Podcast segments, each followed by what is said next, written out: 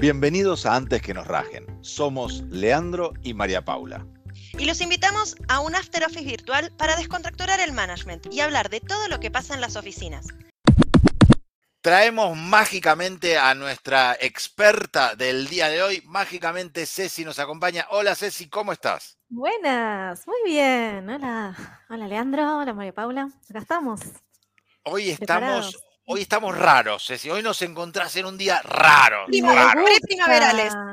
Me Es- gusta. Puede ser la primavera, puede ser el cambio de estación. Yo siento que o estoy resfriado o estoy con un poco de alergia o, o- o no sé, no sé lo que me Pero pasa. te, te, no sé te pega, pasa. te sienta bien la alergia, ¿eh? Es como bien. Gracias, te, te agradezco. Yo siento que se me cae el pelo cuando cambia la estación, pero, pero no Es sé. una sensación, so- no sé, tranqui. no sé. Varios Después de el resto del año me autopercibo peludo. Pero, pero en este momento me, medio. Qué fuerte, hay cosas que uno no quiere escuchar, ¿no? Ma? Pero es como me autopercibo, Ceci. eh, la gente me dice, la gente me dice, qué peludo sos. Basta. Claro. Y, y- y ahí vamos, vamos por la vida. El bueno. auto- la autopercepción. Dale. Dejemos, dejemos porque María Paula después no Después puede, no puede parar de editar. No puede dale, parar de editar el programa eh, y queda un programa de cinco minutos, queda raro. Eh, así que avancemos, avancemos, avancemos con, con esto. Nosotros nos estamos encontrando hoy en el, en el éter, como se solía decir, y esto hace cuatro años era una rareza. Existía, la tecnología ya existía, Existía, claro pero que sí. era una rareza, pocos equipos, con poca gente. Le decías a la gente, no, hacemos una videoconferencia, ¿para qué? Llámame por teléfono. Eh, no, esto es la videoconferencia. La cámara de mi compu no anda. eh, no sé dónde tengo la cámara. lo- Y mejor nos vemos y nos tomamos un cafecito. De última venite, nos vemos, ¿no? Y, y todo eso, todo eso cambió. ¿Dónde, es. dónde aparecen los cambios? ¿Cuál, es el, clic? Podemos decir, obviamente, la pandemia, pero ¿algo más cambió o, de pronto fue la pandemia? Los cambios ya estaban, las tendencias ya estaban, esto iba a pasar. La pandemia lo que hizo fue, ponernos de frente directo con este cambio, lo aceleró, nos lo trajo así, de un día para el otro, pero ya iba a pasar igual. Lo que pasa es que no estábamos listos. De pronto lo vimos y dijimos, uh, ¿y ahora qué hago con todo esto? En empresas donde decían, acá el trabajo híbrido es imposible, no podemos, no hay tecnología. En dos días estaban todos en sus casas. Se pudo. Pero Se pudo. todavía no sabemos hacerlo. Es como que empezamos a improvisar un poquito, pero sin la técnica que contaba. Eso, eso- eso es un tema. Es un tema. El, ahí algo para aclarar expectativas de, de toda la gente que nos escucha, y esto lo charlamos en nuestras reuniones de, de prepro, de preproducción, donde dijimos, mira, algo que no vamos a hacer hoy es dar los siete tips para liderar, para el mejor líder de equipos híbridos. Exactamente. Esto no existe. ¿Por qué no existe esto? ¿Por qué sé si no podemos dar esto? Porque, primero, nosotros amamos las recetas. Es como, dame los siete pasos para el éxito, los tres modelos para triunfar. Decime qué tengo que hacer y si es fácil y empaquetado y como Matrix que me enchufan el conocimiento, mejor. Pero el mundo no funciona así. El mundo hoy es un mundo complejo, inabordable, cambiante, vertiginoso. No funciona así. No hay recetas porque lo estamos experimentando. Tienen que imaginar como que estamos en un gran experimento global. Todo el mundo está metido en esto. Y nadie, nadie va a decir, yo ya tengo todas las claves del éxito para el liderazgo híbrido. No existe. Y si alguien se los dice, nos está mintiendo. Porque estamos todos, todos experimentando juntos y por eso es tan complejo. Y salimos a buscar, cambiame el manual que tenía por un nuevo manual. Y no existe. Y por eso la estamos pasando tan mal, tan mal. Sí. ¿Cómo hago? Pablo dice, sí. De ahí la estamos pasando mal. La estamos pasando mal, los equipos, los equipos que les toca, el pobre María Paula, es, es tremendo, es tremendo, la verdad. El, en, este, en, este, en este contexto, en la historia, cuando yo era un poco más joven, uno tenía la expectativa de que quien lideraba el equipo, en esa época se le solía decir jefe, que el jefe tenía básicamente todas las respuestas, tenía la experiencia, sabía lo que había que hacer, había leído todos los libros, había recorrido todos los caminos y simplemente nos estaba diciendo por dónde teníamos que ir. Y había que seguirlo. Y había que seguirlo. Era- Subordinados, teníamos que seguir al jefe que tenía todas las respuestas. alguna porque por manera era una había receta. llegado ahí. Totalmente. Y era una receta que había funcionado. Entonces, eh, amante de las recetas, como decía, venía y nos bajaba la receta. Mira, lo que vos tenés que hacer es esto, estas son tus tareas, esto es lo que vos tenés que hacer. Y esto, como dio resultado antes, va a volver a dar resultado hoy porque el mundo es básicamente igual que ayer. Esto, por lo que acabas de decir, esto ya no existe. En este Ya mundo, no ¿cómo hacemos quienes nos toca liderar un equipo que de pronto todo lo que yo se suponía que sabía, todos los caminos que recorrí, todo esto ya no me sirve y sin embargo siguen pidiéndome, los equipos siguen pidiéndome la receta del éxito? Porque nos gustan las recetas. Exactamente, ese es el líder? dilema en el que estamos inmersos. Primero, entender que la receta no la vas a tener, no la vas a encontrar. No existe todavía, tenemos que construir, son prácticas emergentes, están emergiendo. Tenemos que liderar el mundo a medida que emerge. Entonces, nuestros equipos pueden pedir recetas. Y ahí es donde el líder hoy tiene que ser un líder distinto. Las organizaciones cambian, el mundo cambia. No podemos esperar que los líderes no cambiemos. Necesitamos evolucionar. Necesitamos entender primero que el mundo no es el mismo y que lo que me trajo hasta acá no me va a llevar al futuro. Lo que me hizo exitoso no me va a ser exitoso en el futuro. Entonces, primero, un ejercicio de humildad y decir, ¿saben qué? No sé todo. Estas respuestas no las tengo. Pero eso implica que bajemos ese peldaño del jefe que sabe todo y con humildad, con vulnerabilidad, digamos, esto no lo sé, construyámoslo entre todos. Cuando uno admite que no tiene todas las respuestas, recién ahí se activa la posibilidad de aprender algo diferente. Si yo me las sé todas, no hay espacio para el aprendizaje. Si yo digo, che, esto no lo sé, ¿Cómo, busquemos juntos nuevas maneras de hacerlo, ahí recién se activa algo diferente. Pero no es simple. La pregunta ahí que te hago, Ceci, es, ok, bárbaro, yo te compro esto, la humildad, está No. buenísimo. eh, pero el equipo, el equipo está buscando el, el salvador, el, el- el quien viene, tiene esa expectativa de, de que todo lo sabe. ¿Cómo, cómo responde, cómo, cómo en tu experiencia, cómo responden los equipos ante los actos de humildad? Porque Miyagi y todo, está muy lindo la película, las películas son divinos. Pero, exactamente, pero mm, mm, eh, en la realidad, eh, ¿funciona esto en tu experiencia? ¿Cómo responden los equipos ante estos líderes humildes? Funciona. El tema es que hay como un proceso. Como que a vos te digan durante 10 años que no pienses, que solamente ejecutes, que no innoves, que hagas lo que tenés que hacer.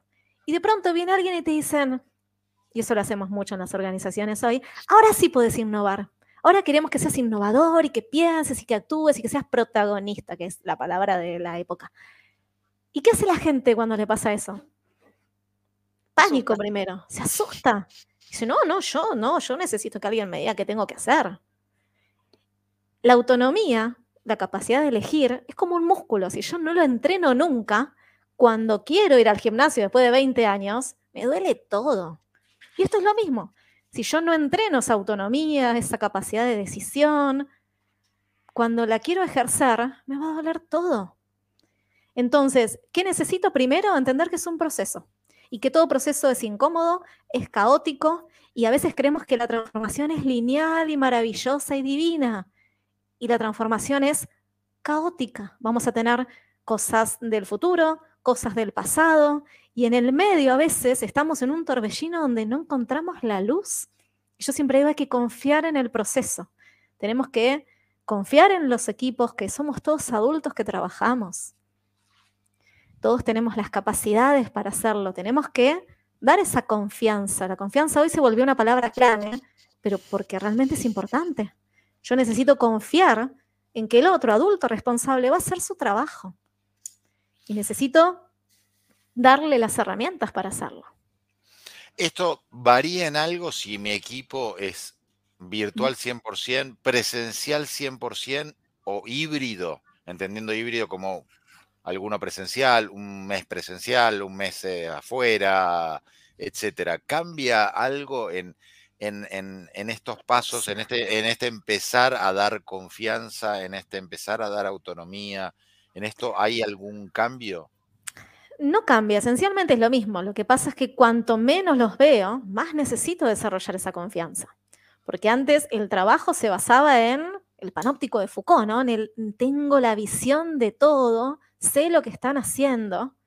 Aunque estuviesen jugando al, a los jueguitos de la computadora, yo tengo la percepción de que el otro está trabajando. En cambio, cuando no lo veo, aparecen los miedos, aparecen las inseguridades. Y si está mirando Netflix, y si se fue a correr al parque, está trabajando, no está trabajando, y empiezan a aparecer todas esas inseguridades de, no, tenemos que volver a la oficina porque eh, yo no sé si están trabajando. Entonces, cuanto más virtual y más híbrido, más confianza necesito desarrollar y más habilidades necesito desarrollar. Y a veces creemos que este liderazgo híbrido es solamente mindset, hay que creer.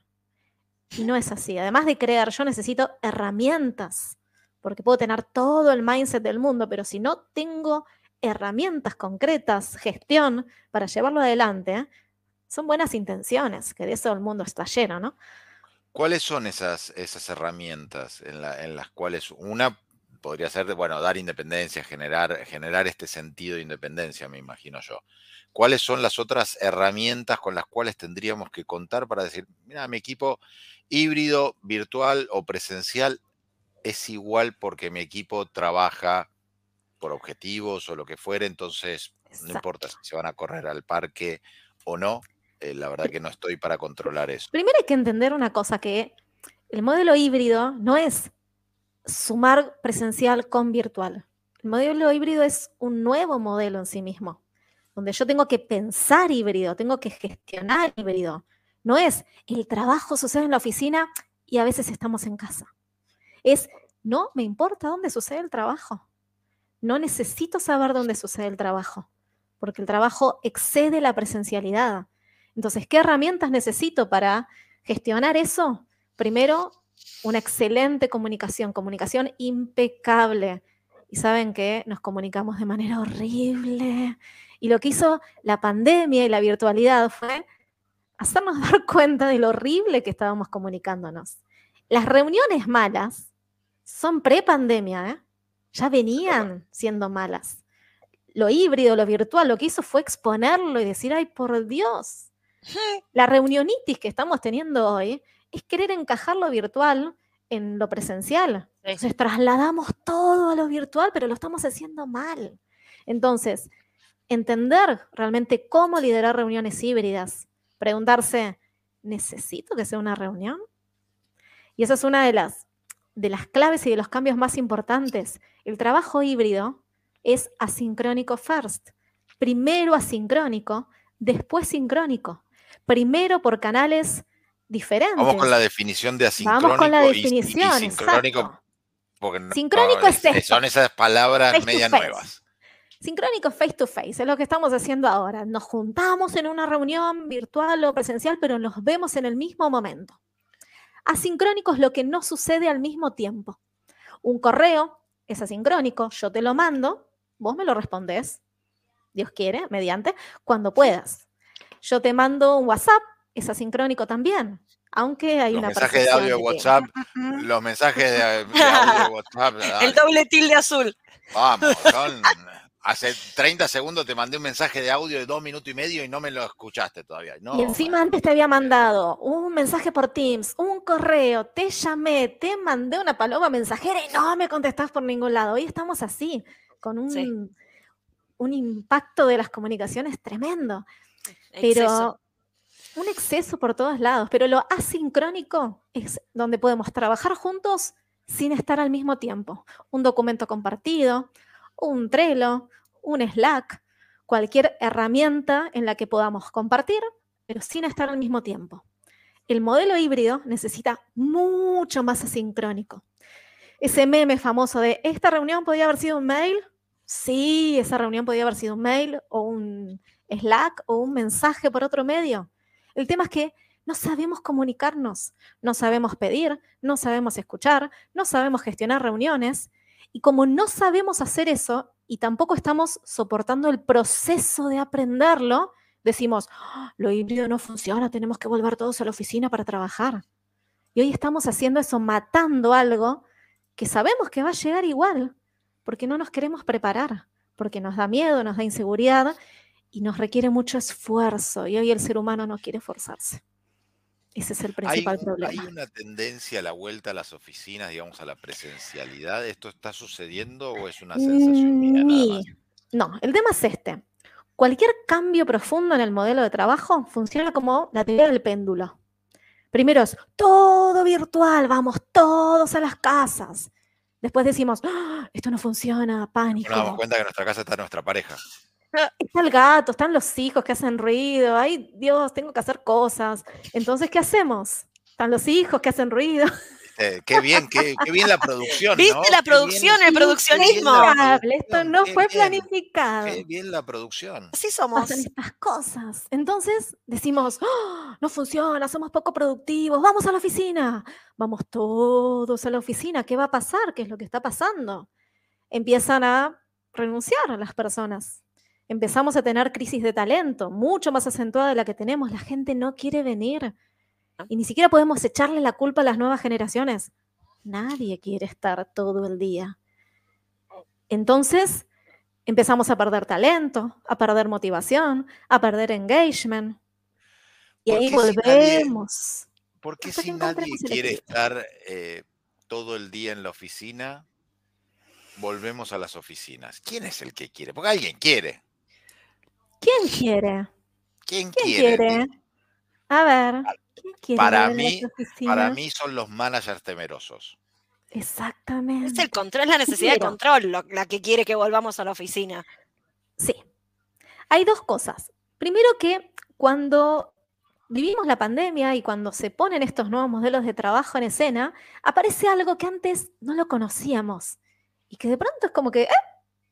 ¿Qué pasó acá? Que es las preferencias personales. Nunca antes habían aparecido las preferencias personales en escena. El, ¿saben qué? A mí, a mí me gusta más venir a la oficina porque puedo socializar. A mí me gusta más quedarme en casa porque me concentro más. Eso antes no existía porque no había opción. Entonces hoy por un lado tenemos las preferencias personales y por el otro lado tenemos miedos e inseguridades. El mayor miedo es no estamos siendo productivos. La pregunta creo que atrás de todo esto es, ¿no estamos siendo productivos porque el modelo híbrido no funciona? ¿O no estamos siendo productivos porque el modelo híbrido profundizó la pésima gestión por objetivos que tenemos, la pésima comunicación que ya teníamos, la pésima gestión de reuniones que ya teníamos. Mi respuesta es bastante obvia, ¿no?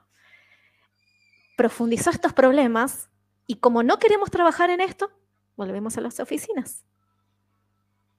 ¿Y cómo Sí, pero con las exigencias de la virtualidad, digo, con la reunionitis, con te, te pongo 700 millones, o sea, no es que eh, Mm, volviste a la oficina y volviste como prepandemia que todo tenía cierta No. dinámica. Volviste a la oficina y la no explotaste aprendimos nada. y la volvimos explotaste peor. como si estuvieras eh, virtual y estás presencial y le exigís a todo el mundo que esté conectado en una reunión atrás de la otra non-stop, Exactamente. entonces salís de la reunión presencial y te vas a una virtual y te metes acá y no podés ni, ni ir al baño. Digo, es, Exactamente, así estamos. Y es tortuoso. gravísimo, gravísimo. Porque además, esta reunionitis que todas las empresas creen que le pasan a ellas solas. Fabuloso. Siempre es como, "Oh, esto que nos pasa a nosotros. No, amigo, le pasa a todo el mundo. somos muy particulares. Esa es la, la frase que solemos Todas las empresas Mira, piensan. nosotros somos porque muy acá- especiales. Sí, en esta empresa somos así. Y no, ¿sabes qué? No. Le pasa a todas las empresas. Hoy la reunionitis es algo que atraviesa a toda la TAM. Entonces, la reunionitis es síntoma del cambio de modelo de trabajo, de que no trabajamos híbrido. Y hay gente que me dice, no, pero yo ya aprendí a trabajar híbrido. Si tu agenda está explotada, no aprendiste nada estás sobreviviendo y estás reemplazando interacciones informales que tenías en la oficina, donde en cinco minutos resolvía algo por una reunión Sí. de una hora. Además, ay por Dios, la fijación mental de que todo tiene que ser en una hora. ¿Quién nos dijo eso? ¿Quién marcó eso de una hora, una hora, una hora, una hora? Es una locura. Tanto así que hay las herramientas, el otro día hablaba con un, con un amigo de trabajo y decía que, no me acuerdo si era Outlook o cuál, que te deja márgenes de cinco minutos entre reuniones. O sea, estima cuando vos tenés las reuniones unos 5 o 10 minutos antes y después para que no se te peguen. Es un concepto loco. Y además, la reunionitis lo que logra es que vos después volvés a tu casa y estás laburando en tu casa por todo lo no que no pudiste meter. Nada. Claro. No trabajaste nada. hasta las 11 de la noche. Lo peor es que estamos naturalizando un sistema completamente perverso y tóxico, donde nadie está trabajando porque están en reuniones y nos llevamos pendientes de esas reuniones que nadie hace porque están otras reuniones. Y entonces nos volvemos a juntar a los 15 días esa misma reunión y nadie hizo nada y volvemos a hablar de lo mismo. ¿Cómo, ¿Cómo, lo resolvemos, Ceci, esta, esta, esta situación que, que mm, según María Paula nos pasa? Ella dice que. Ella dice que nos está pasando. Hola, ¿vos decís que prepare la caja? sí, recursos humanos. No soy, no estoy viendo esto, no soy testigo. Eh, primero, hay ahí dos, dos grandes respuestas. Primero, haciéndonos cargo de la situación, diciendo, esto, gente, no está funcionando. Necesitamos tomar decisiones profundas, pero dejar de poner curitas, dejar de tomar decisiones tibias. Es, vamos a hacer una hora de yoga. No. O, bueno, entonces ahora tenemos una charla de bienestar. No, son curitas. Necesitamos decisiones profundas y no decisiones... Mm, Acá es donde intento no decir malas palabras. No, pero no. venga, venga. No te, limites, no te limites. Ah, sí, sí, please, déjalo fluir. Estúpidas de decir, decidimos los viernes de 9 a 9 y media, nadie tiene reuniones en esta empresa. Y eso está pasando ¿eh? en la vida real. ¿Por qué? Encima de, de imponerme algo, no me dan autonomía para elegir cuándo quiero tener mis reuniones e imponen normativas completamente ridículas, con buenas intenciones, que son las peores, pero ridículas. Entonces, primero tomar una decisión organizacional de, esto es un problema, mirarlo, tenemos un gran elefante en la habitación y todos lo adoramos y nadie hace nada, mirar que esto es un problema. Y a veces me preguntan, ¿por qué hablas de esto cuando hablas de transformación cultural? porque nadie tiene tiempo y espacio para pensar en transformar la cultura si está todo el día en reuniones. Las reuniones son la cultura. La cultura no es lo que pasa fuera de la reunión, es la reunionitis, hoy es reflejo de la cultura. Entonces, primero tomar decisiones, fundamental. Y segundo, como líderes y también como equipos, hacernos cargo de esto y empezar a hacer acciones simples que nos lleven a trabajar mejor. Porque acá parecemos como hasta que los planetas no se alineen, hasta que el jefe no diga, parece que nadie puede hacer nada. Y necesitamos recuperar un poquito eh, ese empowerment, ¿no? Esa, ese poder de accionar desde donde estoy y tomar decisiones distintas por mí, aunque sea por bienestar personal. Si son las 8 de la noche y seguís trabajando, hay algo que no está bien. Si no pudiste almorzar, hay algo que no está bien. Almuerzan todos. Coincido, coincido. La, autonomía, y lo, hemos nombrado en el capítulo de hoy un montón de veces, autonomía, empowerment, en, en alguno de sus, de, sus conceptos, eh, y dijimos además que es un músculo. Así es. Que tenemos que ir ejercitando. ¿Cómo arrancamos? ¿Cómo, cómo hacemos el, el CrossFit de, autonomía, el, Autonomy Function. Me gusta el concepto, te lo voy a robar. Te, vendí, te vendí un taller, ¿eh? de, pronto, ya tenemos un taller de CrossFit de, autonomía. CrossFit de autonomía, me gusta. Em, bueno, primero haciendo.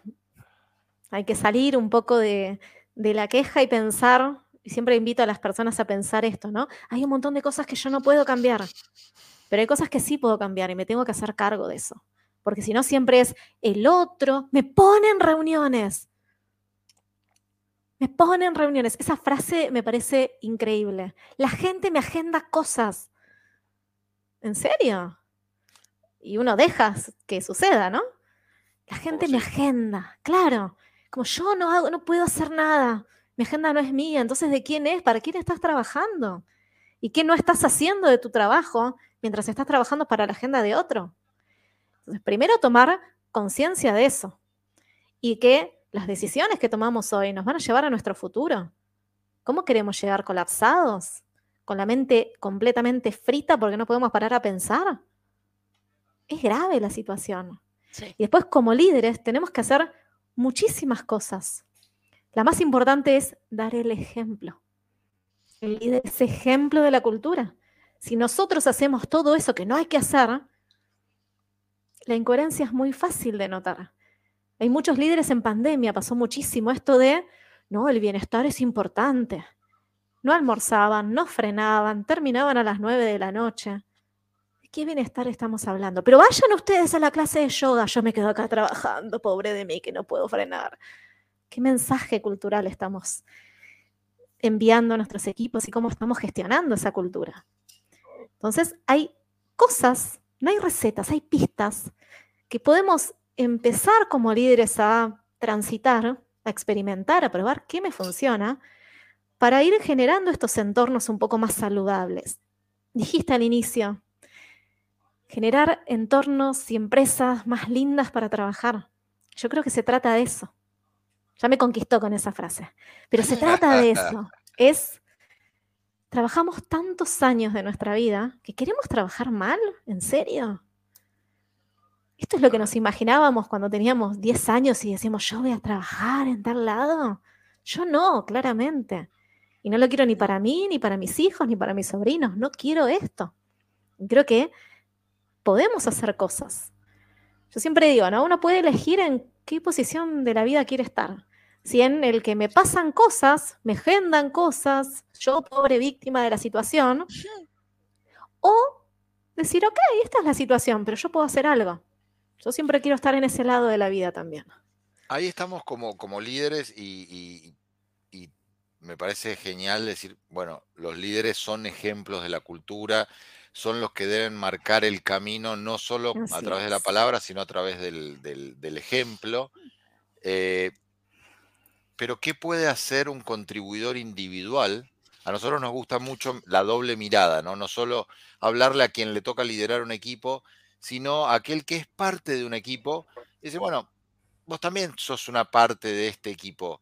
Eh, claro que ¿Qué puede hacer ese contribuidor individual cuando él siente, poner que está mirando nuestro, está mirando a QR, la está escuchando a Ceci y dice, che, pero sí, pero mi jefe, y ya arranca, no, no, quien lidera mi equipo, sino mi jefe, mi jefe insiste, me quiere ver en la oficina, no me, no, me da autonomía, quiere que, le, que antes de mandar un mail eh, le consulte y antes de, hacer una...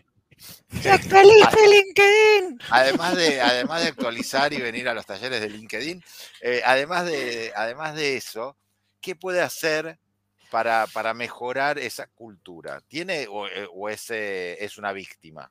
No, nunca somos víctimas. Pero es cómodo ser víctimas. Ojo. Es cómodo. Es cómodo. Y ahí tengo un paréntesis, amo hacer paréntesis, antes de contestar eso, que es, el liderazgo está sobreestimado. El líder no es nadie sin equipo. Primero hay que entender que el liderazgo no es una posición, es una relación. Entonces, el equipo es el que realmente debería tener el poder. El líder ya no es el que está ordenando, y controlando. El líder es parte del equipo. Primero entender eso. El liderazgo de verdad está muy sobreestimado. Necesitamos encontrar una nueva relación en ese liderazgo. Para mí, por ejemplo, y esto es algo que lo, converso mucho, hay demasiados programas de líderes, demasiados programas de formación de líderes. Y todos, todos en algún momento dijimos o escuchamos esta frase maravillosa que es, creo que mi líder debería estar escuchando esto. sí. ¿Y saben qué? Tienen razón. ¿Por qué no formamos al equipo juntos? ¿Por qué no lo hacemos así? porque desde las decisiones que tomamos culturales sostenemos la jerarquía. Pero el líder debería formarse con su equipo, no separado. Deberían ser pocas las instancias, porque siempre me dicen, bueno, pero hay cosas del rol que tienen que hacer. Sí, está bien. Pocas. El resto es además, pasa el A ver, a mí lo que me parece eh, es que la gente que está, o, determinada gente, tampoco podemos englobar a todo el mundo, que está en un puesto de liderazgo, están contentos con estar ahí arriba, tipo, alcancé, ahora soy manager, entonces alcancé, entonces vamos a hacer las cosas para los managers, porque es importante lo que vos decías, es, es importante. Entonces siempre le seguís tirando cosas a los managers y los que están abajo te dicen, che, capo. Mira. Hola, yo estoy acá. Bueno, pero primero los managers. Si la cultura se sostiene, es porque estamos haciendo esfuerzos para sostenerla. Aunque la cultura no nos guste, hay esfuerzos implícitos, tácitos, para sostener esa cultura. Sí, igual es un... Y este es uno de ellos. E, e, es un tema también cuando, cuando te pones la... salís con capa y espada y decís, che, yo esto no lo quiero, ah. sos, un, sos un grano complejo. Espera. Tenemos que encontrar ahí el término medio. ¿Por qué? Porque cuando uno es diferente en una organización, ¿qué hace la organización? Te expulsa. Te Nos encanta la diversidad. Ah, somos tan diversos que expulsamos al distinto. Bien. Exactamente, expulsamos al distinto. Cuando uno es muy diferente, es renunciado, digo yo, ¿no? Empieza como a, a ser expulsado de la organización.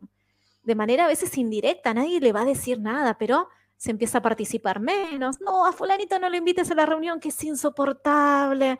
Mejor, y lo empezamos a encapsular. Entonces, primero, cuando uno quiere hacer cosas diferentes en el sistema, tiene que saber que el sistema va a reaccionar. El sistema es complejo y reacciona. Y reacciona con fuerza, expulsando.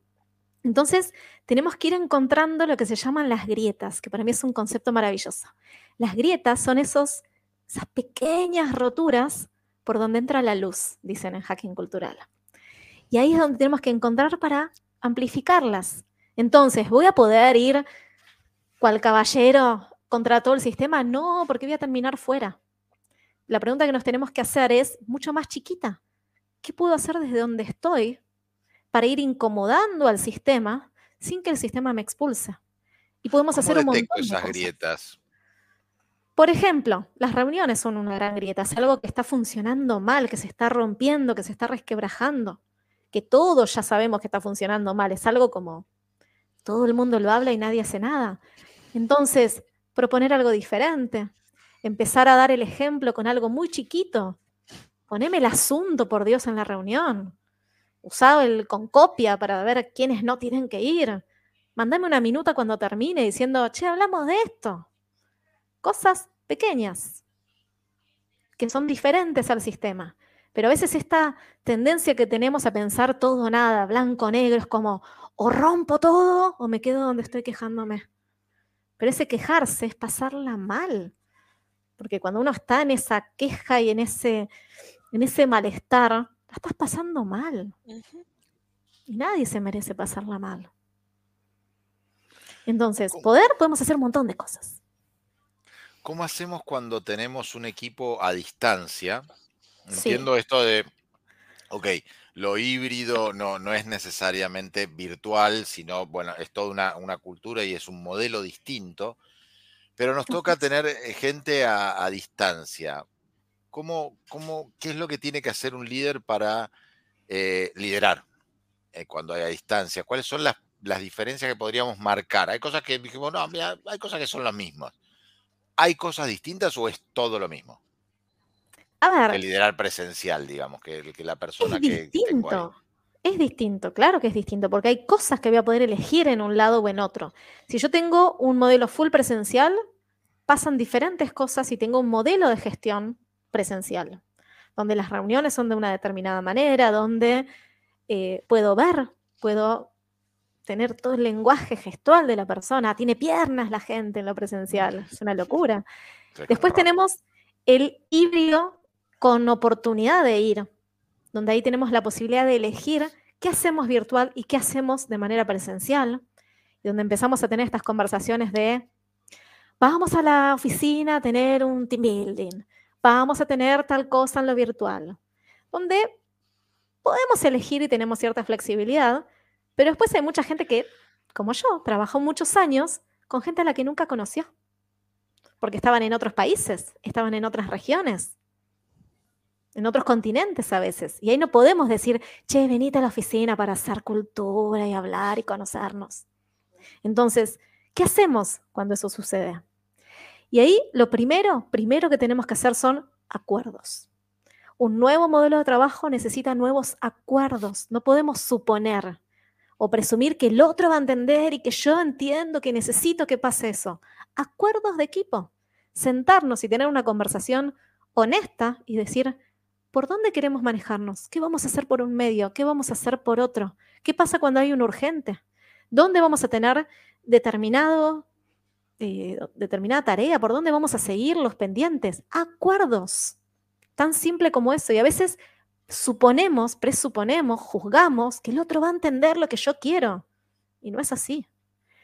Después, aprender a comunicarse de verdad, aprender a pedir de verdad. Yo creo, y estoy una convencida de esto, de que deberían enseñarnos desde la primaria cómo hacer pedidos efectivos reales.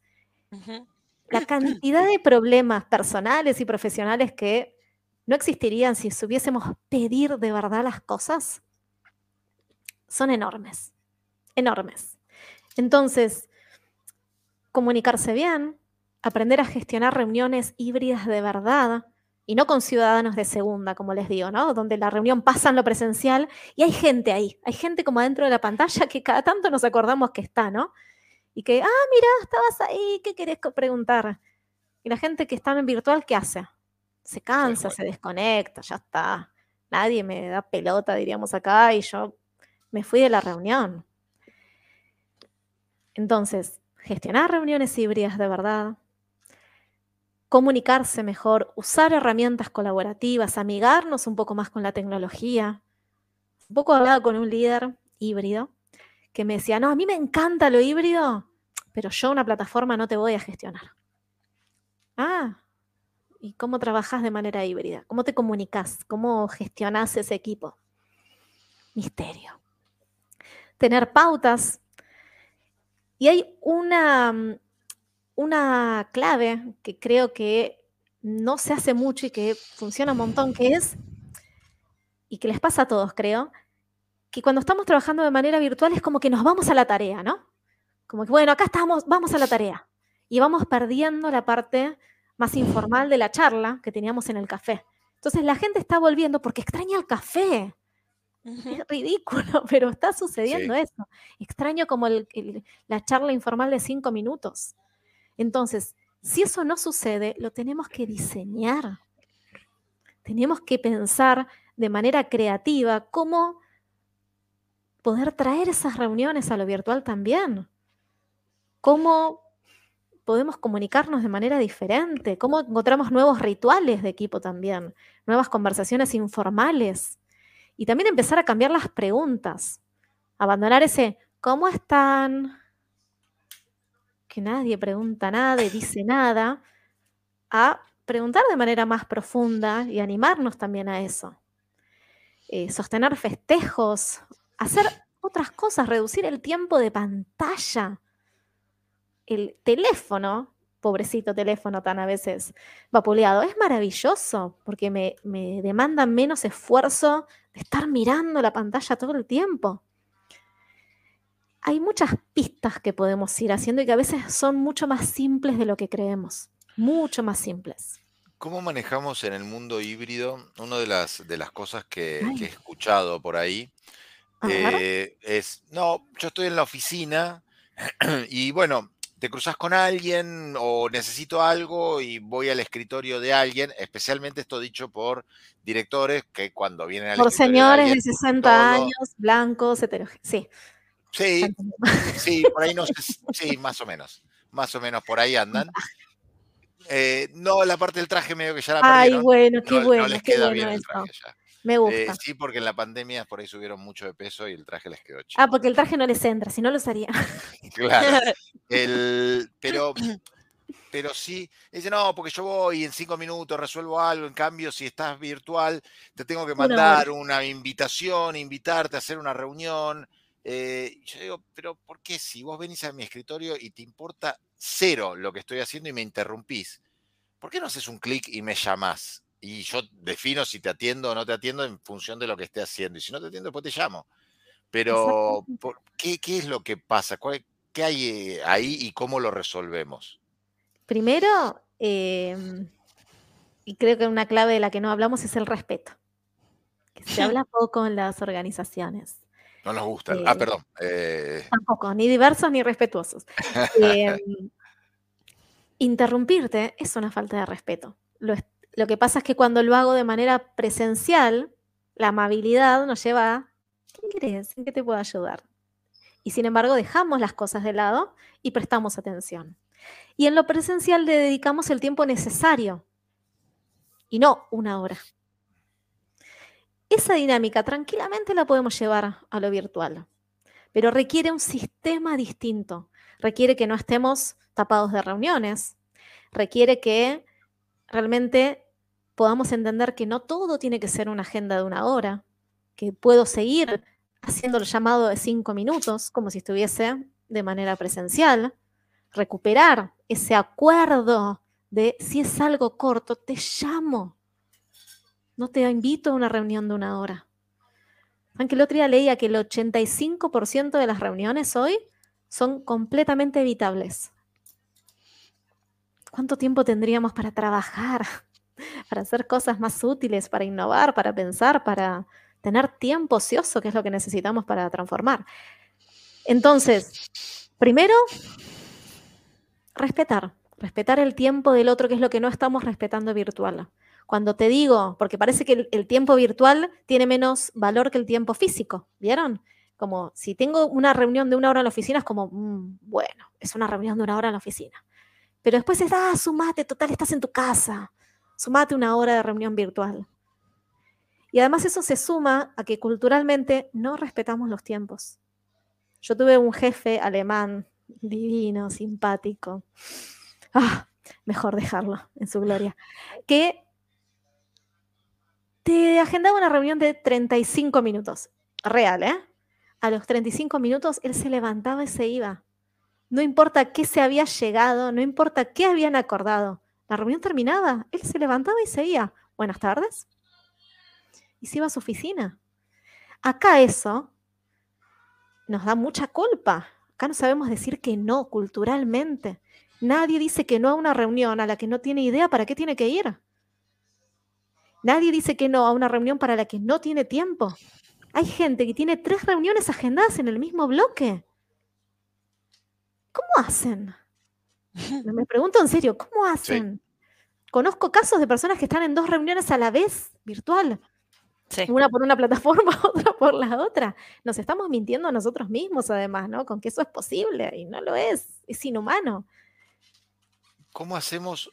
Y ahí me lleva al, otro mundo. ¿Cómo hacemos? Acá hay dos preguntas. Para que cuando estoy teniendo una reunión con alguien, ese otro que está del otro lado de la pantalla esté en la reunión y no con un ojo en una pantalla y con, con el otro ojo en una tercera pantalla y, viendo, ¿no? Eh, eso, ¿cómo hago yo para que el otro no esté? ¿Y cómo hago yo cuando estoy en una reunión eh, para no distraerme con alguna de las otras dos pantallas que tengo? A ver, uno no puede obligar al otro que le preste atención, lamentablemente. Em, y acá hay dos perspectivas como siempre en cultura. Una perspectiva desde el entorno, que es cómo podemos favorecer entornos donde las personas no necesiten estar en varias reuniones a la vez, donde las personas tengan conciencia y respeto por el manejo de sus tiempos y el manejo de los tiempos de los demás, donde no exista el concepto de la hiperproductividad como soy maravilloso, en una cultura tóxica los workaholics son los héroes, dice una frase. Y segundo, desde la persona, en la cultura la persona influye al entorno y el entorno influye enormemente a la persona. Es una relación sistémica. La persona que necesita tomar decisiones. Es una decisión de cada uno estar en dos reuniones a la vez que puede estar apalancada por el entorno, que no me permite decirle que no, que no sé eh, gestionar reuniones efectivas, que me agendan cosas. Pero al margen de las dos reuniones, el pop-up del mail, el pop-up de WhatsApp, eh, está, siempre, digamos, el pop-up de Teams. Pero está lo mismo, a ver, es lo mismo que cuando estás hablando con gente y le empieza a sonar el reloj. El reloj. A ver, es una elección. y ahí tiene que ver con el respeto que decía Ceci. Digo, si vos vas a estar todo el tiempo mirando el reloj y contestando WhatsApp mientras estás hablando conmigo, y ya, sabés que yo lo hago y lo hago presencial, cuando veo que la gente se desconecta, dejo de hablar.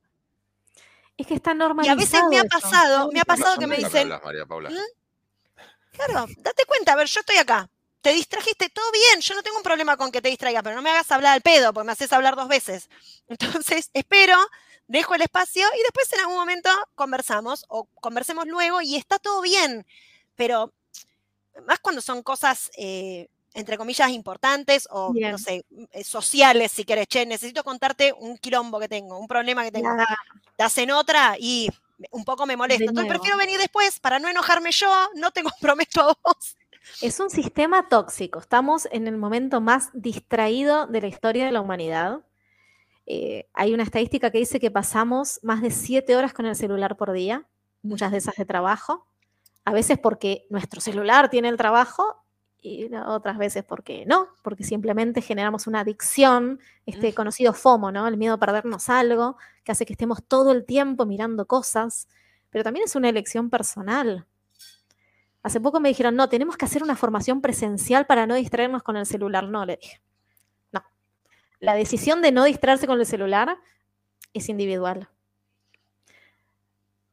Tener a la gente presencial para que no se distraiga es como decir, vamos al jardincito donde vamos a estar controlados. Es tremendo. Pero es una tentación eso, ¿no? Quiero hacer, a nosotros nos ha pasado, también lo he escuchado mucho en, diferentes organizaciones, decir, no, esta reunión no, la verdad que no quiero que la gente se distraiga, vamos a hacerlo presencial. Bueno, faltan acuerdos acuerdos. Yo, por ejemplo, hace poco en una, en una formación, lo primero que les dije es, acá son todos adultos. Yo no les voy a decir a nadie, soltar celular, por favor, que estoy hablando. Es una estupidez. Acá son todos adultos. Ahora, necesitas usar el celular, no atiendas adelante del resto que está intentando escuchar. Retírate, sos libre, acá nadie está encerrado. Somos todos adultos responsables que trabajamos. Si no podemos asumir esa responsabilidad, estamos en un problema yo creo que estamos en un problema. Es que me parece que nadie, a ver, eh, así como el sistema, vos decías, Ceci, es, es, perverso y cruel, porque es el mismo pibe que te está diciendo, chemos, tomate tu, día de well-being, pero eh, mientras tanto yo te voy mandando mail que necesito mm. que me contestes en el día de well-being. Rarísimo, o sea, ¿para qué me lo das?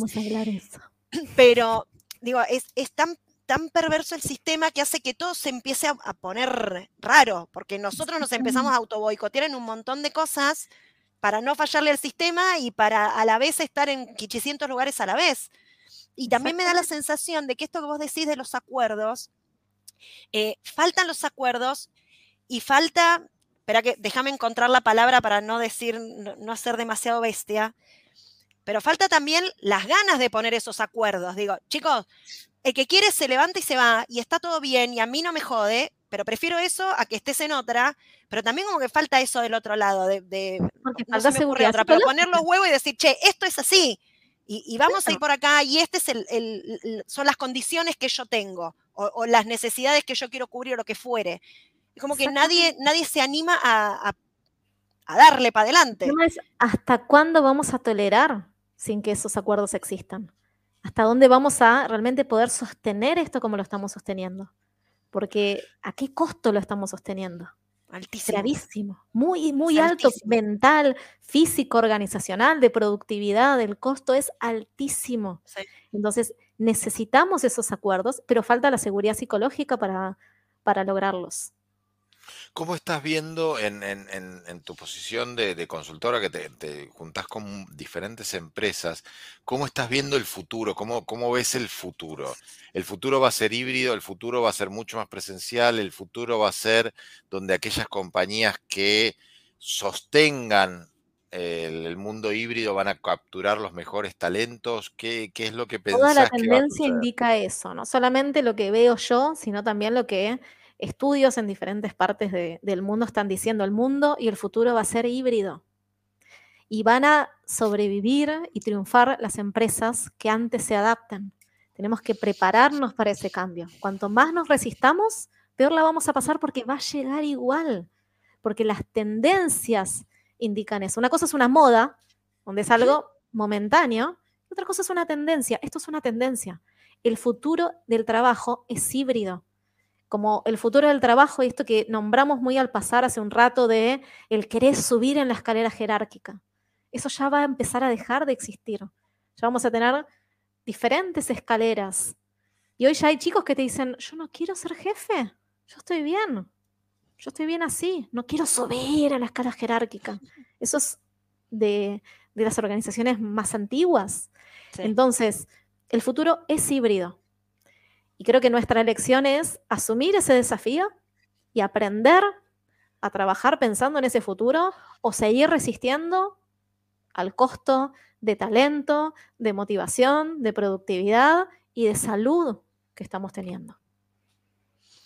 Especialmente los, los líderes eh, están teniendo muchos problemas de, salud en este, en este encuentro, me parece, con el mundo, en este encuentro y, casi te diría en este choque con este mundo híbrido y, la querencia de, control presencial. ¿Sabes lo grave? Que creen que esto es el modelo híbrido. Tal vez la gente que nos está escuchando y está trabajando con esto cree que lo que está viviendo es el modelo híbrido y eso no es así. No es así. El modelo híbrido no es el quilombo en el que estamos viviendo ahora. Eso no es así. Y eso también está bueno decirlo. Esto no es trabajar de manera híbrida. Esto es más o menos sobrevivir con las herramientas que tengo. Pero no es el modelo híbrido. Estamos en la transición y en el caos. La, la, cultura, la cultura 3x2, eh, bueno, en realidad estas políticas 3x2, 2x3, eh, más allá de ah. ayudarnos con la tabla de multiplicar. ¿Cómo no, van ni a cachetadas? Eh, ¿cómo, resolvemos eso? El modelo híbrido no se agota en una fórmula matemática, no, jamás, no es ni 3x2, ni 2x3, ni 4x1, no. Eso es de nuevo nuestra mentalidad fija intentando encontrar orden en algo que no es así, pero queremos hacerlo conocido, queremos hacer conocido lo desconocido. Y en eso queremos estructurar cosas que en realidad tienen otra forma de ser. Por eso decía que esto no es presencial con virtual. El modelo híbrido es un modelo diferente de trabajo, en el que todavía no estamos trabajando, todavía estamos intentando vivir. ¿Es un buen paso intermedio o, es un paso er, en falso, digamos, hacer este, tipo de, hacer este tipo de políticas? De decir, bueno, a ver, dos días puedes trabajar virtual y tres días quiero verte acá. Eh, ¿Es un paso razonable, intermedio, aunque sea?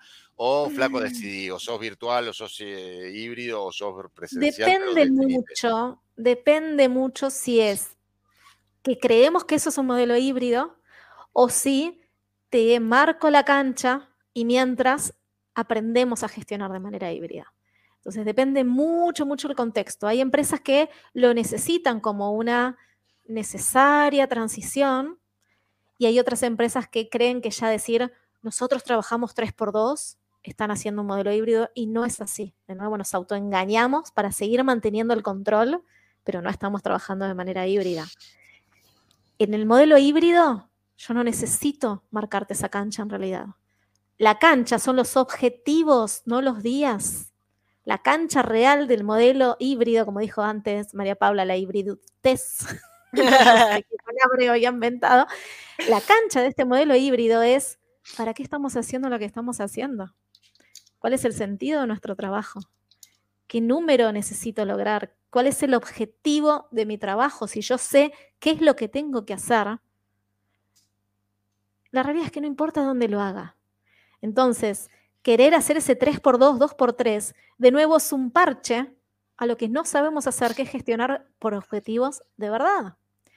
Si hacemos esto bien y lo aprendemos, pero nos cuesta y no lo queremos hacer, no necesitaríamos el 3x2, 2x3. pero es la forma en la que las empresas hoy están encontrando para suplir esa falencia de gestión. O sea que un buen camino, sí, porque de vuelta hoy nos encontramos en, esto, ¿no? Que no somos ni presenciales, ni virtuales, ni híbridos, somos algo en transición. Estamos sobreviviendo. en cualquier proceso, cuando, cuando estudias proceso de cambio, en cualquier proceso de cambio, digamos, uno se encuentra con esta situación. Hoy soy A, mañana voy a ser B, en el camino no soy nada. Eh, soy un caos. Eh, y esto, esto es parte podríamos decir a las organizaciones y a, los, y a quienes lideran que un buen primer paso es profundicemos en la gestión por objetivos. 100%. Profundicemos en, en, aprender gestión por objetivos. Presencial, virtual, en el medio, desde el café, de donde vos quieras, pero profundicemos en la gestión por, por objetivos. Ese sería un buen paso. Gestión por objetivos, confianza y seguridad psicológica, comunicación efectiva, y acuerdos. Ah, esos son cuatro pilares. Son cuatro cosas, Ceci, dale, es facilísimo. Son cuatro pilares, una mesa, la base para, para operar. Primero, objetivos. Aprendamos a trabajar de verdad por objetivos. La gran mayoría de nosotros no sabe para qué está trabajando. Sabe qué hace, pero no sabe para qué lo hace. ¿A quién le estamos cambiando la vida con lo que hacemos? ¿Qué es lo que estamos logrando? La gran mayoría no lo sabe. Entonces, como no sabemos para qué estamos trabajando, nos seguimos enfocando en el qué. Y el qué es lo que yo puedo controlar en la oficina. Hemos, hemos hablado y, ahí esto produciendo en vivo. Eh, todo el trabajo de, trabajo eh, con el propósito, eh, para qué, el por qué. ahí, Pau, hemos hecho algunos capítulos de AQR. Me parece que también podemos eh, retomarlo ahí para, para trabajar en, propósito. Qué importante que es y, qué importante que va a ser en el futuro el entender el para qué, el por qué estoy acá y para qué estoy acá. ¿no? y ojo, cuando pensamos en propósito, a veces pensamos que es como, hay algo enorme y que vamos a cambiar el mundo. Y en realidad es mucho más simple que es, ¿para qué estoy trabajando? ¿Qué es lo que quiero lograr? Hacer el Excel no es el propósito, no es mi trabajo hacer el Excel, no es mi trabajo tener reuniones. ¿Cuál es mi trabajo? ¿Para qué de verdad me están pagando el sueldo? ¿Para qué trabajo? Y yo siempre les dejo este ejercicio y se los dejo también a todos. Tengo una habilidad maravillosa, maravillosa, que es dejarle tarea a cualquier persona con la que me cruzo. Panadero, me encanta. todos, todos. Es una habilidad con la que nací y ya no lucho. Y la tarea es esta. Piensen, ¿cómo le explicarían su trabajo a mi hijo de 8 años. ¿Puede ser a mi hijo de 8 años o, tengo que llamar? No, al mío tiene que ser, al mío. Caramba, caramba, caramba. Piensa en eso. ¿Cómo le explicarían su trabajo? Y ahí se van a dar cuenta que generalmente no tenemos idea de lo que hacemos, porque no lo sabemos explicar. Un montón. mucho. Bien. Bien, la verdad que creo que con esto, con esta tarea, hasta podemos eh, pensar en cerrar el, capítulo de hoy, porque es esa tarea para, reflexionar, para qué hacemos. Y, me quedo ahí con, esa mesa de las cuatro patas, ¿no? De, cómo trabajo eh, por objetivos, cómo tengo una zona de confianza y seguridad psicológica, cómo trabajo en comunicación efectiva, y me encantaría acordarme la cuarta. Bueno, con tres patas estamos. ¿Con tres alcanza? Alcanza. Con tres patas creo que estábamos. Acuerdos había dicho. Y, los, acuerdos, y los acuerdos. Exactamente. Eh, esas, cuatro, esas cuatro patas eh, me parece que, que nos sirven para después trabajar, después nos va a ser fácil decir, mira, no me importa dónde estén, nos conectamos, cómo nos conectamos, eh, no me interesa si viven acá, en Rosario, en, donde quieran vivir. Hay un tema que sí es, es, a veces más, más complicado, que es trabajar con alguien que está en una zona horaria muy distinta. Eso te mete una, una complicación extra, ¿no? Porque no, no, tenés un espacio para, para esa llamada, para ese encuentro, todo tenés que programarlo, tenés que ser más ordenado, te pone una dificultad extra. Puede ser, puede ser. Pero acá tenemos, para mí, esto como cierre Tenemos una oportunidad de decir, matamos al modelo híbrido como matamos al mensajero porque esto no nos está funcionando, o asumir la responsabilidad de que necesitamos aprender para que esto que ya llegó para quedarse funcione. Entonces, o seguimos resistiendo y pasándola mal, o tomamos la decisión como organizaciones, como líderes y como personas en general de entender que llegó el momento de aprender a gestionar de una forma diferente. Asumir ese compromiso y esforzarnos con determinación, con resolución, a hacer las cosas de una manera diferente, porque lo que conocemos no nos va a llevar al futuro, eso está clarísimo. Bien, el éxito del pasado no nos asegura el éxito del futuro. Para nada. Te diría que el éxito del pasado te garantiza el fracaso del futuro. En este mundo, en este mundo actual, creo que sí. María Paula, tenemos la sorpresa y media, tenemos, nos acompaña hoy, ojo que piensa, qué suerte, qué suerte tenemos de tener eh, una celebrity, debo decir eh, así, que nos acompaña, que creo que un poco nos quiere, creo que un poco nos quiere. No, eh, aprendió a quererlo ya. Ay, qué lindo, qué lindo. Hola Adri, ¿cómo estás? Hola, pará, primero antes que nada, hola Ceci, y yo sí le puedo a tu hijo de 8 años que yo lo que hago es dibujar. Es re fácil lo mío. Eh. qué fácil la tenemos, ¿eh? No qué bien. dibujás tampoco, no dibujás. no, pero se la puedo explicar así. Yo dibujo lo que la gente habla. Le puedo decir eso. Muy lindo. Muy bien. Muy lindo. Pero fue un camino. Algún día, algún día en una, en un, en, un eh, capítulo con Adriana me gustaría contar eh, el camino, el camino de la heroína de, de, Adri, de cómo llega a ser Ojo que piensa. Es súper interesante, súper, súper interesante. Eh, así que un día lo vamos a, lo vamos a traer ahí, cómo, cómo vamos cambiando, cómo vamos evolucionando y cómo cada cosa que hacemos eh, es una parte de nuestro futuro. ¿no? es una parte que un placer, la heroína es un montón, pero algo de eso podemos contar. Me gusta, me gusta, dale. Eh, Adri, antes, como siempre, antes de empezar, ¿cómo viene la agenda de Ojo que Piensa? Bueno, el sábado tenemos taller de sketchnotes, tengo varios de los ojos pensadores que los invité, así que hay algunos que sé que están acá eh, mirando, escuchando, así que este sábado tenemos taller y ahora en octubre, ya en breve les voy a pasar la agenda, tenemos eh, algo que les vengo adelantando ya hace varios encuentros. Eh, capacitación, talleres con colegas latinoamericanas. Todo, en realidad, eh, desde el segundo eh, sábado de octubre, eh, talleres divinos. Ya los vamos a subir a, redes. Me gusta. Súper, súper, súper. Ahí vamos, vamos a estar promocionando. Hoy hicimos ahí la publicidad no tradicional, el famoso PNT de nuestra amiga Pepa. Eh, así que estaría, estaremos eh, promocionando y poniendo nuestro granito de arena para, para, estos, para estos talleres. ¿Son todos sobre pensamiento visual o tenemos un potpourri de, de diferentes temas? Son todos basados en pensamiento visual y cada una tiene otros partidos distintos. Por ejemplo, va a haber uno de lettering, yo voy a dar uno de sketchnote. No quiero contar mucho todavía, pero va por ahí de Colombia, Argentina, Uruguay, somos todas, todas latinoamericanas que le estamos poniendo mucha garra para hacer unos talleres súper lindos. Me gusta. Me encanta.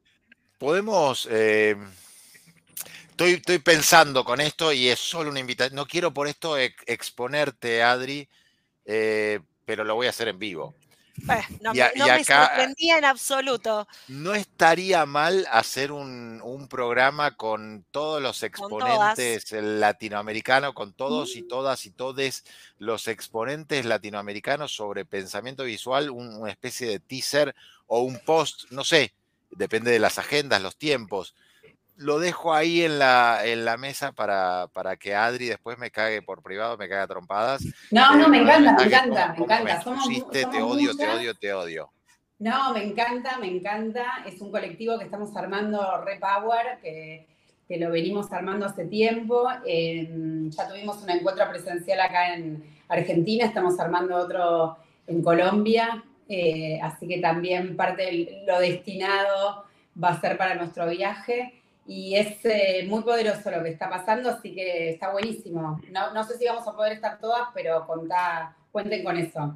Sí, siempre las puertas abiertas, todo lo que sea para, para contar lo que otros están haciendo, que de nuevo Adri sabe eh, más que nadie el espíritu que tiene AQR, que es contar. Y, en este contar es dar a conocer eh, distintas voces, dar a conocer distintas técnicas, experiencias, formas de hacer, formas de pensar, que hagan que otros puedan, y un poco lo que decíamos al principio, abrir la cabeza, pensar distinto, pensar distintas las organizaciones, más honestas, más divertidas, más, más interesantes, más híbridas, más eh, modernas, podemos ponerle ahí todos los adjetivos que queramos y, esto, es, em, esto es AQR, es abrir las puertas para que otros puedan escuchar todo lo que tenemos para decir y que, es súper interesante, siempre es súper importante. Y le sumo algo, Pau, ustedes generan con sus invitados y ustedes mismos inspiran. Y la verdad que este grupo humano también es súper inspirador, así que estamos muy alineados con eso.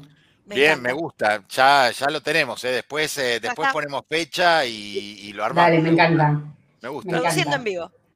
Entonces, fin de semana que viene, Sketchnote y, y después nos empezamos a preparar para.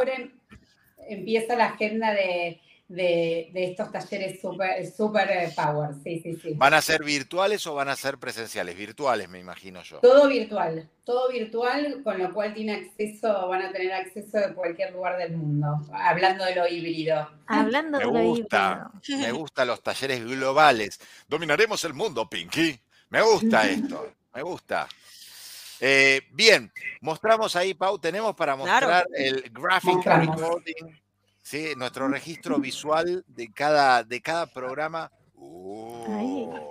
Bueno, ahí estamos, ahí estamos. Obviamente, después que lo estaba terminando, ahí Ceci mandaba un montón de cosas más, que este es el... el, Habla demasiado. Era difícil, no, porque estaba buenísimo. Bueno, algunas, algunos conceptos que, que acá registré que estaban buenos. Obviamente esto de que no hay recetas, de que es un momento en el que, bueno, vamos como ahí descubriendo y conociendo este nuevo universo, que la autonomía, esto de lo importante, la autonomía en este nuevo espacio es un músculo que se ejercita, eh, que es un nuevo modelo eh, entre lo híbrido, lo presencial y lo virtual, que, que, hay que aprender a gestionar y pensar híbrido. Bueno, salió mucho esto de las reunionitis, ¿no? De cómo, cómo trabajar lo que ya estaba en el modelo anterior y en este existe y todavía se tiene que acomodar un montón, así que ahí lo puse bien grande. Eh, que hay que también eh, trabajar todo lo que tiene que ver con las preferencias personales y las miedos e inseguridades que suelen, que, aparecen en, esta nueva época, que hay que tomar decisiones profundas, eh, que a veces es difícil. bueno, y ahí también está esta idea de salir de la zona, de, salir de la queja, ¿no? De, bueno, tomar decisiones, decir, bueno, no, yo también puedo tomar decisiones, entonces salir de la, de la queja. Que el líder no es nada sin su equipo, eh, que hay que salir a dar el ejemplo. Eh, ¿Para qué? La pregunta esta de, que es muy importante como gran pilar de para qué hacemos lo que hacemos.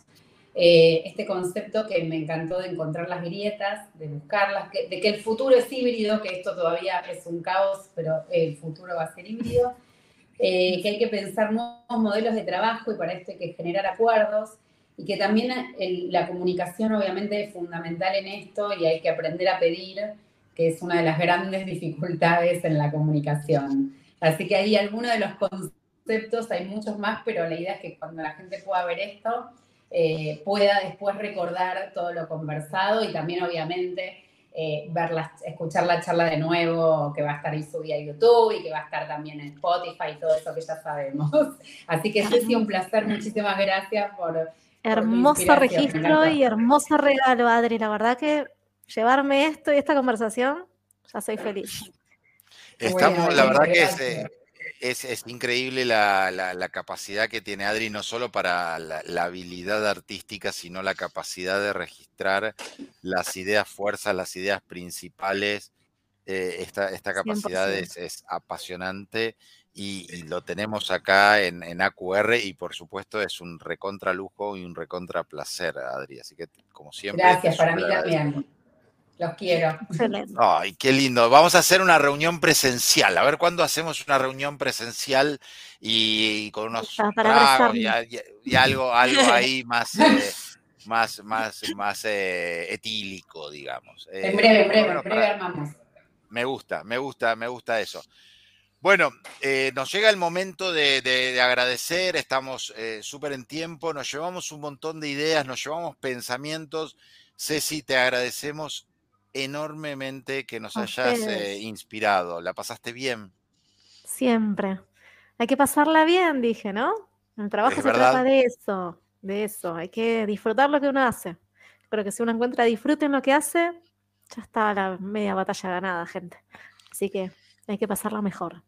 Bien, acá estamos disfrutando, gracias a vos, Ceci, disfrutando lo que, lo que hacemos y como siempre trabajando, produciendo en vivo con nuevas ideas, con nuevas oportunidades, trayendo pensadores visuales, eh, trayendo de, de todo para, para hacer cada día más AQR y, y vamos por duplicar ahí en Twitch, por pasar de 3 a 6 Seis. seguidores, vamos.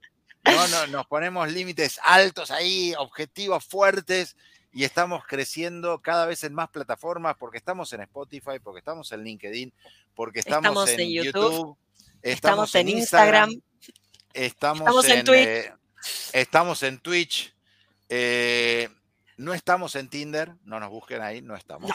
Ay. Eh, Adri me mira como diciendo, "Oh, eh, no, eh, no estamos, ¿no? No, bueno, bien.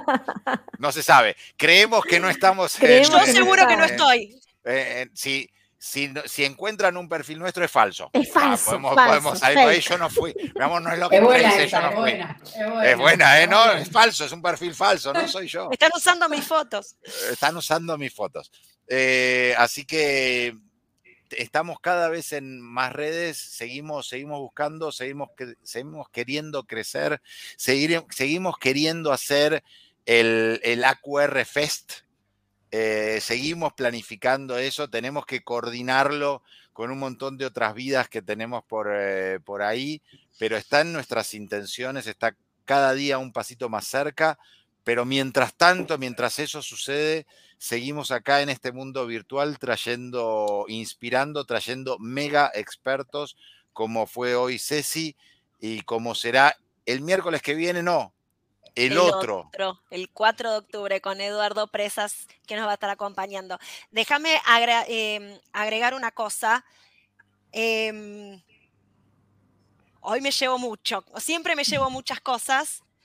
Hoy me quedo, quedé maquinando.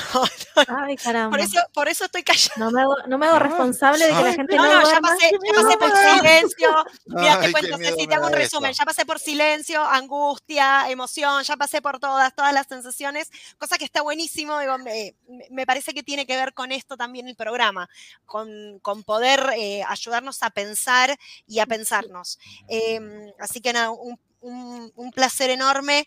em, nada, haberte tenido acá con, con nosotros y nada, el placer de, de- de tenerla siempre a Adri, que es un, es un honor, eh, una- amiga de la casa ya personal, después nos mandamos mensajes, todo, hablamos mal de vos, Leandro, hacemos todo eso. Me parece eh, excelente, me parece, Me parece que es la que va, Muy ¿no? Hay que blanqueárselo en algún momento. Sí, no, no, el Eh, grupo AQR, más ojo que piensa, sin el pelado. Me- Leandro, me, gusta sí. esto. Sí, sí, Me- sí, así se llama. Un poco largo el nombre nos quedó, Sí, pero, pero bueno. Sí, no, sí. no, no entra en WhatsApp, pero sin el pelado quedaría. Sí. No, pero me parece que, que tiene que ver con esto, con, con ayudarnos a pensar eh, y, a, y a reflexionar. Y el espacio de reflexión también eh, me parece que hay que valorarlo más. Nada, dedicar el 100%. tiempo, hacer el silencio. El otro día escuchaba, eh, estaba viendo un programa de tele y una de, las personas del programa de tele decía, yo hago silencios porque me enseñaron que el silencio es, es respeto y me da el espacio para reflexionar. En televisión, que es un montón, digamos, dejar un hueco ahí sin decir nada. eh, y me parece que también tiene que ver con eso, con, con la reflexión y con el espacio. Y si a más de uno reflexiona, es- eh, tenemos la misión cumplida, Lea, y me parece que, esto está no buenísimo. es normal. No naturalizar lo que estamos viviendo y darnos la oportunidad de imaginar nuevas maneras. Yo creo que ya eso es un montón también. También. Gente, nos vemos el miércoles que viene, ¿no? El, El otro. otro. programa. Bien, muchísimas gracias a todos. Gracias. Nos vemos. chau. Muchas gracias. Chau, chau. Adiós. Te invitamos a ver Antes que nos rajen, un programa quincenal online y gratuito. Para saber más, podés buscarnos en Instagram y en LinkedIn. Acompáñanos, tenemos mucho que hacer. Antes que nos rajen.